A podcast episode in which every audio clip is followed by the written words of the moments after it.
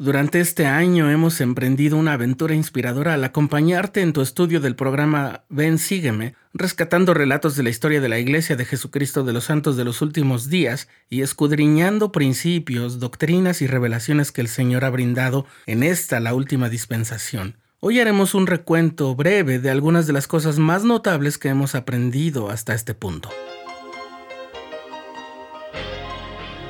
Estás escuchando el programa diario. Presentado por el canal de los santos de la Iglesia de Jesucristo de los Santos de los Últimos Días.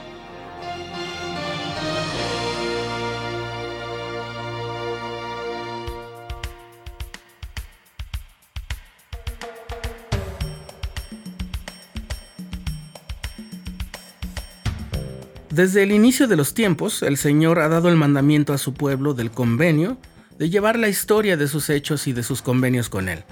Esa es la naturaleza de las escrituras. Además de revelar el plan de salvación y los mandamientos de Dios para con todos sus hijos, se da la narración de cómo el pueblo del Señor ha luchado por llevar una vida acorde con el Evangelio, por vencer la adversidad, por superar la duda, la incredulidad y la iniquidad, para obtener las bendiciones prometidas y alcanzar el máximo potencial que tenemos los hijos de nuestro Padre Celestial.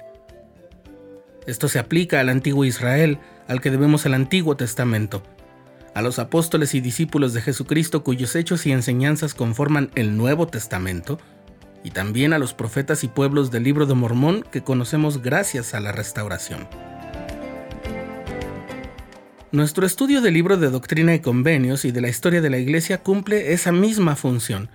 Hoy que estamos a unos 200 años de muchos de los acontecimientos que conocemos con el nombre muy general de la restauración, o los primeros días de la Iglesia, tenemos el privilegio de mirar todo ello con la perspectiva de nuestro grandioso momento, gracias a la minuciosidad y el detalle de los registros, a la labor exigida de historiadores y otros especialistas y la ayuda de los avances tecnológicos.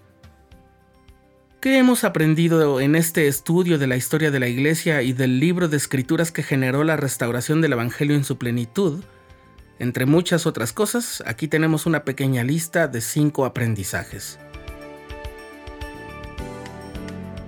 Primero, Dios prometió la restauración del Evangelio desde los tiempos más antiguos. Cuando el jovencito José Smith recibió la visita de Dios el Padre y su Hijo Jesucristo, se le dijo que él sería un instrumento para hacer llegar de nuevo el Evangelio a la tierra. Tres años después, cuando Moroni, el mensajero celestial, visitó a José, le citó varias profecías de la Biblia que se habían de cumplir cuando el Señor llevara a cabo una obra maravillosa y un prodigio al restaurar el Evangelio a la tierra, al sacar a luz un registro antiguo, traducido por el poder de Dios a pesar de estar sellado para los hombres de hacer rodar una piedra cortada de un monte, no por la mano humana, hasta llenar toda la tierra y de reunir en los últimos días todas las cosas en Cristo. Moroni le dijo a José que todo aquello comenzaría a cumplirse con su labor, con la obra que él estaba siendo llamado a realizar. A medida que el Evangelio fue siendo revelado, nos damos cuenta de que la restauración del Evangelio en los últimos días ha sido algo preparado desde tiempos muy antiguos. Segundo, el profeta José Smith fue llamado por Dios. Conforme nos familiarizamos con la historia de José Smith, sus padres, las dificultades que afrontaron, su modo de vida, sus convicciones y sus posibilidades, nos damos cuenta de que todo lo que José llegó a realizar, como dar con un registro antiguo, traducirlo sin conocer el idioma original ni ninguna otra que su lengua materna, dar a conocer la doctrina y los mandamientos de Dios, organizar la iglesia del Señor, son cosas que una persona con las características de un joven granjero de las vastas zonas rurales de una nación en surgimiento, sin estudios académicos y sin formación teológica más que la de una lectura familiar diaria de la Biblia, nunca podría realizar como lo hizo José. No hay forma en que hubiera podido idear, redactar, preparar e implementar todo por su propia cuenta. Era un hombre llamado por Dios.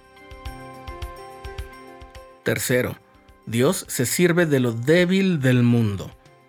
Como vemos en muchas revelaciones dirigidas a muchas personas, el Señor no nos llama cuando somos perfectos, sino para que crezcamos hacia la perfección, sabiendo que todos cometeremos errores el Señor nos bendice con el arrepentimiento y la expiación y nos extiende segundas oportunidades.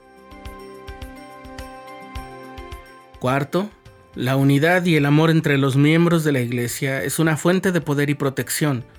Aun cuando hubo muchos momentos en que tuvieron que enfrentar pruebas muy dolorosas, cuando la hermandad reinaba entre los miembros de la Iglesia, se fortalecían y se mantenían más a salvo que cuando había disputas y divisiones, que siempre causó mucha calamidad. Esta es una enseñanza más que doctrinal, práctica, que no debemos olvidar. Y quinto, la humildad es la puerta del conocimiento y del poder. Quienes se unían a la iglesia tenían una idea de cómo hacer las cosas y a veces se enfrentaban a la disyuntiva de hacerlas conforme a sus ideas o convicciones o esperar a saber lo que el Señor quería que hicieran. Estos últimos siempre recibieron más luz y poder a veces el Señor permitía que obraran según sus iniciativas, pero si en cierto punto revelaba que su voluntad era que procedieran de modo distinto, los que escuchaban su voz y acataban su mandato siempre accedieron a mayores bendiciones espirituales. Ya que estamos en la cuesta abajo de este curso, tenemos la oportunidad de seguir obteniendo de la historia de la Iglesia enseñanzas para nuestra vida.